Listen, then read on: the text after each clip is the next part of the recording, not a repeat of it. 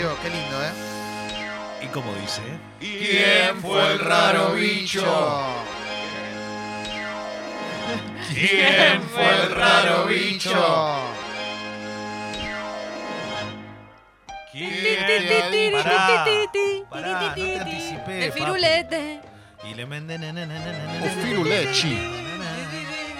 Para, pa, pa, pa, pam, pam, para, pam. Dale, boludo. Esta parte desconocida, pará, hay Está que bien. conocer la canción. Loco, que este es el bailando. momento para que bailes el firulete. Como hicimos con la canción de los Vigi. Y si Acá. Vos que sos tan piola y siempre andás robando. Ayer la escuchamos entera, Leo. Intentamos imitarte. Eh, les agradezco mucho, gracias por estar, en serio, y la verdad que uno lo pone muy contento todo lo que ocurre. Abrazo Primero- a Maxi y Mati Orellano, perdón. Bueno, mandarles un abrazo gigante, un abrazo a toda la gente que estuvo hace nueve años en Rosario, viendo el Rosariazo. eh, ¿Se cumplen nueve años? Nueve años. Fa, nueve años, Leo, aquel qué 3 a lindo. 0, la gente del Albo está muy feliz porque siempre lleva el recuerdo de El eso. Rosariazo. Y el martes todos a Lina Malvina porque juega, bueno, El todos no porque van solo socios, pero eh, solo se ensañaron las sanciones con un club en el fútbol argentino. Es insólito, pero bueno, es así, ¿no? Siempre con el más débil. Bueno. Eh, vamos a arrancar con información. Primero, la noticia del día es que una agencia publicó en Europa que tiene un precontrato firmado con la Juventus Guardiola. Y esto explota todo por el aire. ¿Por qué? Porque nadie podía imaginar que Guardiola, después de ganar tres títulos, el único que no pudo conseguir fue la Champions. Pero uno imagina y dice, Guardiola, lo que gana, imposible de superar. Se queda en Inglaterra, la Liga, va a salir campeón el Liverpool o el Tottenham de la Champions. Va con todo el año que viene para tratar de ganarla, sabe que va a tener más refuerzos. Dicen que tiene un con- precontrato con la Juventus de Italia. Recordemos que Máximo Allegri, después de muchos, de muchos años, se fue como entrenador. Juventus ganar- que viene de ganar cinco torneos corridos. No, más, Un- siete. más. Entonces, el tema cuál es? Que eh, la Juventus en estas horas tiene que definir quién será su nuevo entrenador.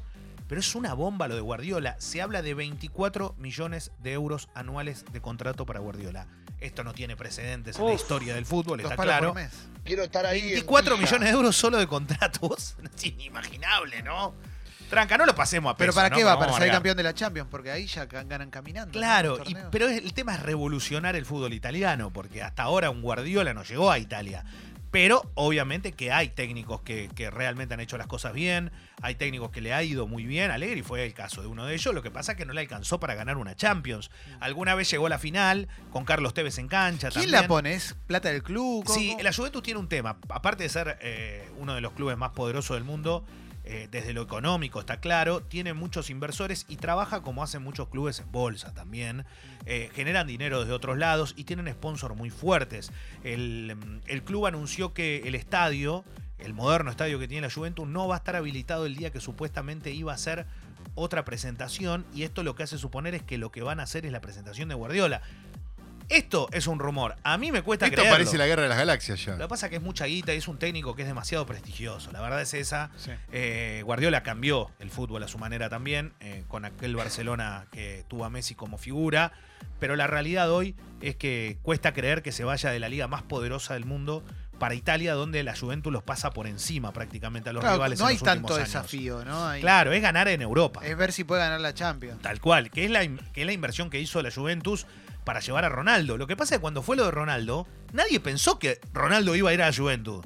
Y de un, de un Bueno, lunes a un martes. Ronaldo sí era un desafío. Claro, de un lunes a un martes lo cerró. Imagínate que Ronaldo debe estar como loco con la posibilidad de que Guardiola pueda entrenarlo. Sí, sí. Eh, Guardiola es una eminencia en esto y me parece que cualquier jugador de elite quiere tenerlo, más allá de que después habrá otros entrenadores que también le gustaría tener, como el caso de Klopp, hoy Pochettino Klopp. también. Eh, así que eh, el primero de junio la gran final de la Champions en, eh, en Madrid, en el Wanda Metropolitano. Va a estar bueno el eso, estadio ¿no? del Atleti. Allí va a estar jugando el Tottenham El de. Pochettino contra el eh, Liverpool de, de Klopp. Así que vamos a estar muy atentos a lo que ocurra con esa gran final entre dos poderosos del fútbol inglés. Me quedé pensando si Klopp será un apellido del mismo origen que Dlugi, ¿no? Eh, Son Dlugi medio primos. Son como y. Klopp es alemán, ¿no? Sí, Klopp es alemán. Dlugi es retano, ¿no? Y Klopp es que muy alemán. Dlugi. Sí, sí, sí. Jürgen aparte, ¿no? Como Jürgen. No, no deja dudas. Jürgen. Em, bueno, con, con respecto a lo que pasó ayer a la noche, se jugó en Curitiba, en un estadio hermoso, la Arena de Baillada, que es uno de los estadios más lindos que tiene el continente. En Curitiba jugó River la final, la primera de la. Recopa, de la Recopa Sudamericana. ¿Qué pasó? Ganó el equipo brasileño 1 a 0 con gol de Marco Rubén. Otra vez Marco Rubén le hace goles. Le hizo 4 a Boca y ahora le hace 1 a River. Eh, ¿Qué- ¿Por qué perdió River? ¿No jugó bien? No jugó bien. Me encanta jugó Marco mejor Rubén. Atlético Paranaense, ganó bien, jugó muy bien Lucho González el primer tiempo. Mirá. Eh, Ya con 37 años sí, más o estaba, menos, ¿no? es- Me es- encanta pero la Lucho gente, no González. sabe cómo lo ovacionó la gente a, No me al, gusta más. al- o siempre lo meto, pero no pasa. Bueno. Comprobemos las cosas, si no es muy fácil esto. Eh, acá mm, la victoria de Atlético Paranaense le permite tener una leve ventaja ante River, que el jueves que viene, iba a ser el miércoles el partido, pero finalmente por el paro es el jueves que viene, va a ser en el Monumental, un estadio que ya tiene entradas agotadas, se va a jugar la final de vuelta, no hay gol de visitante, no vale nada, si gana River por un gol van a van al- al- a los penales después si es que se mantiene. La realidad es que Bueno. si River empata o termina ganando, va a salir campeón si es por más de un gol. Perdón, si termina ganando por más de un gol, va a salir campeón de esta recopa. Gallardo ayer estaba un poco caliente porque no le gustó el nivel de, de su equipo. Jugaron varios jugadores de la selección argentina y uno Por se fue expulsado. Milton Casco, que va a la Copa América, pegó una piña y se fue expulsado ¿Pegó por el una piña? Sí, una piña bien expulsado, una tontería la de Milton Casco, lo expulsó Wilmar Roldán, el árbitro colombiano, que es muy loco. Wilmar Roldán se fue de la última Copa del Mundo porque no haberle hecho caso al VAR en un mundial. Mira. ¿eh? Lo fue como sancionado, en ese momento lo corrieron. Un mundial que dirigió la final Pitana con Maidana y con Velati, ¿no? Sí. Eh, para la FIFA hoy los tres mejores que hay en el mundo. Y la realidad Bueno, bien expulsado. Si puso una piña. Sí, bien expulsado. River terminó perdiendo 1 a 0. Creo que perdió bien. Ganó muy bien el equipo brasileño. Y ahora va a enfrentar en la vuelta para ver qué es lo que ocurre. Serie reabierta. Sí, recontra abierta, así que vamos a ver qué es lo que pasa. Eh, hay mucho enojo en, en- en la Superliga porque sienten que esto se termina de alguna forma, de algún modo, porque no sienten que tienen el respaldo de AFA y lo que pasó con la Conmebol es un golpe fuerte. ¿Qué ¿De- ocurrió? ¿De qué hablas? ¿Qué ocurrió? Ocurrió que le dijeron a Tigre que la Conmebol sacando un comunicado no iba a poder jugar ningún equipo que esté descendido la próxima Copa Libertadores. ¿Y qué pasó? La Superliga dijo, nosotros notificamos a Tigre que sí lo puede hacer. Claro. La AFA tuvo que intermediar y decir, bueno, pero lo que tienen la potestad es la Conmebol. Vamos a hacer una cosa, la decisión la tomamos nosotros. Está bien, hablamos con Conmebol y vamos a hacer esto. Que Tigre pueda jugar la próxima Bien. Copa Libertadores.